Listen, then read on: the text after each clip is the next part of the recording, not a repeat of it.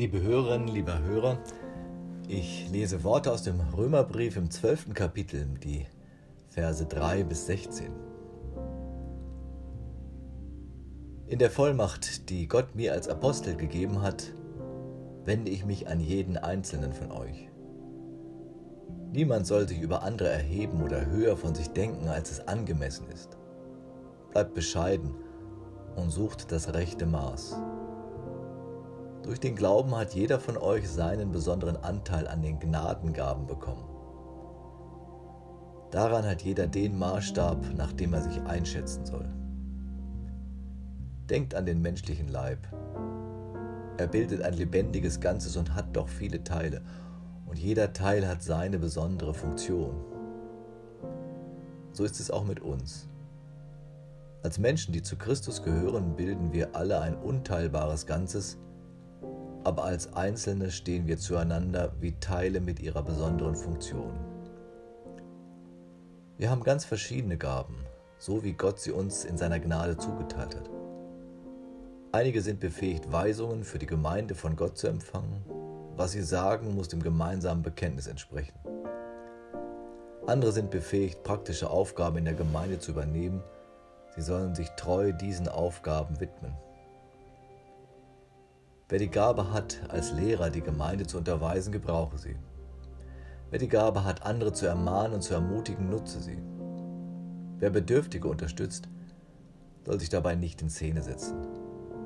Wer in der Gemeinde eine Verantwortung übernimmt, soll mit Hingabe bei der Sache sein. Wer sich um Notleidende kümmert, soll es nicht mit saurer Miene tun. Die Liebe darf nicht geheuchelt sein. Verabscheut das Böse, tut mit ganzer Kraft das Gute. Liebt einander von Herzen als Brüder und Schwestern und ehrt euch gegenseitig in zuvorkommender Weise. Werdet im Eifer nicht nachlässig, sondern lasst euch vom Geist Gottes entflammen. Dient in allem Christus dem Herrn.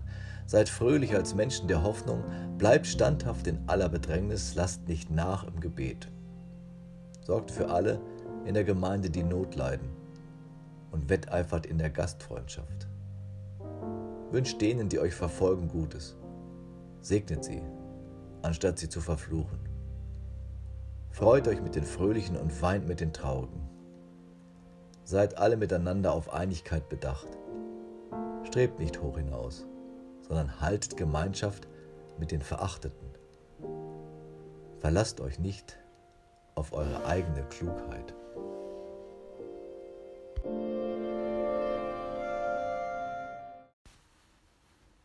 Liebe Hörerinnen, lieber Hörer, mit schwankendem Gang lief er daher. Sein dünnes Stöckchen konnte kaum mithalten. Ein Gehrock, der schon bessere Tage gesehen hatte, und dann immer der Hut, die Melone und sein quadratisches schwarzes Bärtchen unter der Nase. Den kennen fast alle.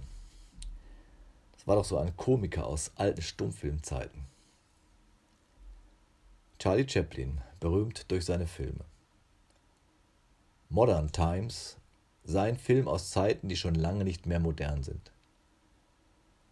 Er zeigt in Schwarz-Weiß flimmernd und stumm die Sicht Charlie Chaplins auf den Menschen im technischen Zeitalter. An eine Szene muss ich immer sofort denken. Da kommt Chaplin, der Mechaniker, in die Fänge der Zahnräder einer Maschine, die er mit seinem Ölkännchen in Gang halten soll. Er wird zum machtlosen Teil des Räderwerks und strampelt sich darin ab. In heutigen modernen Zeiten haben viele das Gefühl, sie seien so ein Rädchen im Betriebe. Ich strample mich ab, damit ich noch mitkomme mit dem Leben. Muss mitmachen, kann aber selbst nichts machen. Wen kümmert meine Meinung? Und was bewege ich wirklich in Politik und Gesellschaft? Chaplin zeigt das Drama des Menschen, der einfach nur funktioniert. Hauptsache, das Getriebe verhakt sich nicht, sondern alle drehen sich mit. Alles soll laufen wie geschmiert. Modern Times, das ist Chaplins Prophezeiung für das Industriezeitalter geworden. Da hatte der Mensch sich gedacht, der Fortschritt diene dem Menschen, aber er erkannte immer mehr, wir halten nicht mehr Schritt mit dem Fortschritt und dienen ihm. Seltsam, dass die Alten davon erzählen können, wie viel Zeit die Leute füreinander hatten, ohne all die Maschinen, die den Alltag erleichtern. Teil eines großen Getriebes zu sein und einfach mitlaufendem Räderwerk der modernen Zeiten. Der Dichter Günter Eich protestiert 1950 gegen diese Entwicklung am Ende seines Hörspiels Träume. Nein, schlaft nicht. Während die Ordner der Welt geschäftig sind, seid misstrauisch gegen ihre Macht, die sie vorgeben, für euch erwerben zu müssen. Wacht darüber, dass eure Herzen nicht leer sind, wenn mit der Leere euer Herzen gerechnet wird. Tut das Unnütze. Singt die Lieder, die man aus eurem Mund nicht erwartet. Seid unbequem, seid Sand, nicht das Öl im Getriebe der Welt. Was machen wir Menschen des 21. Jahrhunderts? Was tun wir, wenn der Geschirrspüler unser Geschirr wäscht und die Waschmaschine die Kleider? Sitzen wir vor den Türen zusammen und schwätzen mit den Leuten? Spielen wir mit den Kindern? Gönnen wir uns die Ruhe zum Zuhören? Im Corona-Lockdown wurden wir ja streckenweise zur Ruhe und zum Zeithaben gezwungen. Man sprach von Entschleunigung. Wie viele von uns erfahren aber im Normalbetrieb, wie das ist, ein Rädchen zu sein im Getriebe. Wie viele zittern bei dem Gedanken, schuld zu sein, wenn es knirscht. Denn da ist auch die Angst, ausgetauscht zu werden gegen ein anderes, besser funktionierendes, jüngeres Rädchen, das sich klaglos in die große Maschinerie einfügen wird. Interessiert uns noch, wer da im Aldi an der Kasse sitzt und kassiert? Sieht jemand hin, was für ein Name auf dem Schildchen steht? Und wenn es mal nicht so zügig weitergeht, vermissen wir dann Frau Schmitz oder Herrn Müller an der zweiten Kasse oder nur irgendjemanden, der die Ware über den Scanner schiebt und das Geld in Empfang nimmt. Schnell, schnell. Die Maschine muss laufen, schnell und reibungslos, die Schornsteine müssen rauchen. Wer die Menschen sind, die für all das einstehen, haben wir das im Blick? Es flammte einmal kurz der Applaus auf für die, die mager bezahlt die Alten und Kranken pflegen. Das war ein Lichtblick in dunklen Zeiten. Ich weiß, die Analyse ist viel zu pauschal und so romantisch waren die alten Zeiten nun wirklich nicht. Aber es reicht der Funke Wahrheit, der daran ist. An ihm entzündet sich die Frage, soll es so zugehen unter uns? Lauter Rädchen im Getriebe, die mitmachen und sich doch nur um sich selber drehen? Und letztlich alle austauschbar? Paulus will es in den christlichen Gemeinden anders haben. Nicht die Maschine, die er eh noch nicht kannte, rattert da. Es ist ein lebendiger Leib, der atmet und ein schlagendes Herz hat. So eine Gemeinde soll nicht funktionieren, sondern leben. Wir sind Glieder am Leib Christi, schreibt er. Wie wohltuend unterscheidet sich dieses Bild von dem des Rädchens im Getriebe. Maschine und Leib, beides kann ausdrücken, wie wichtig ein Einzelner für das Ganze sein kann. Aber das Rädchen im Getriebe ist ein Fließbandprodukt, schnell herzustellen, schnell zu ersetzen, wenn es aus irgendeinem Grund nicht funktioniert. Gott schaut uns anders an. Da bist du kein Rädchen, sondern ein unverzichtbares Teil an einem organischen Ganzen.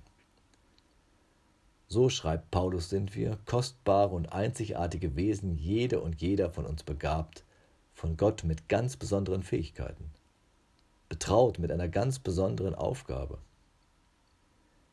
Der Spruch, jeder ist letztlich ersetzbar, findet in Gottes Welt kein Echo. Es geht nicht um perfektes Funktionieren, es geht um lebendige Teilhabe. Es lässt mich tief durchatmen, nicht alles tun und alles können zu müssen. Wir müssen nicht alles können. Doch mit den Gaben, die Gott uns ans Herz und ins Herz gelegt hat, hat er einen Platz für uns. Das gilt auch und gerade für Menschen, die in unserer Welt gering geachtet werden. Es ist nicht mit dem christlichen Menschenbild vereinbar, wenn der Wert oder Unwert von Menschen nur noch aufgrund ihrer Leistungsfähigkeit bestimmt wird. Das ist zutiefst unbarmherzig.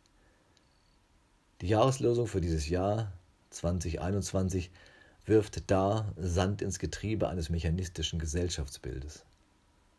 Seid barmherzig, wie auch euer Vater im Himmel barmherzig ist. Die Menschen, die mir begegnen, sind nicht deshalb wertvoll, weil ich sie für wertvoll halte oder sie nützlich sind. Sie sind wertvoll, weil sie Gottes Schöpfung sind. Geschaffen nicht als perfektes Teil im Räderwerk, geschaffen wie man ist, auch wenn man nicht perfekt rund läuft.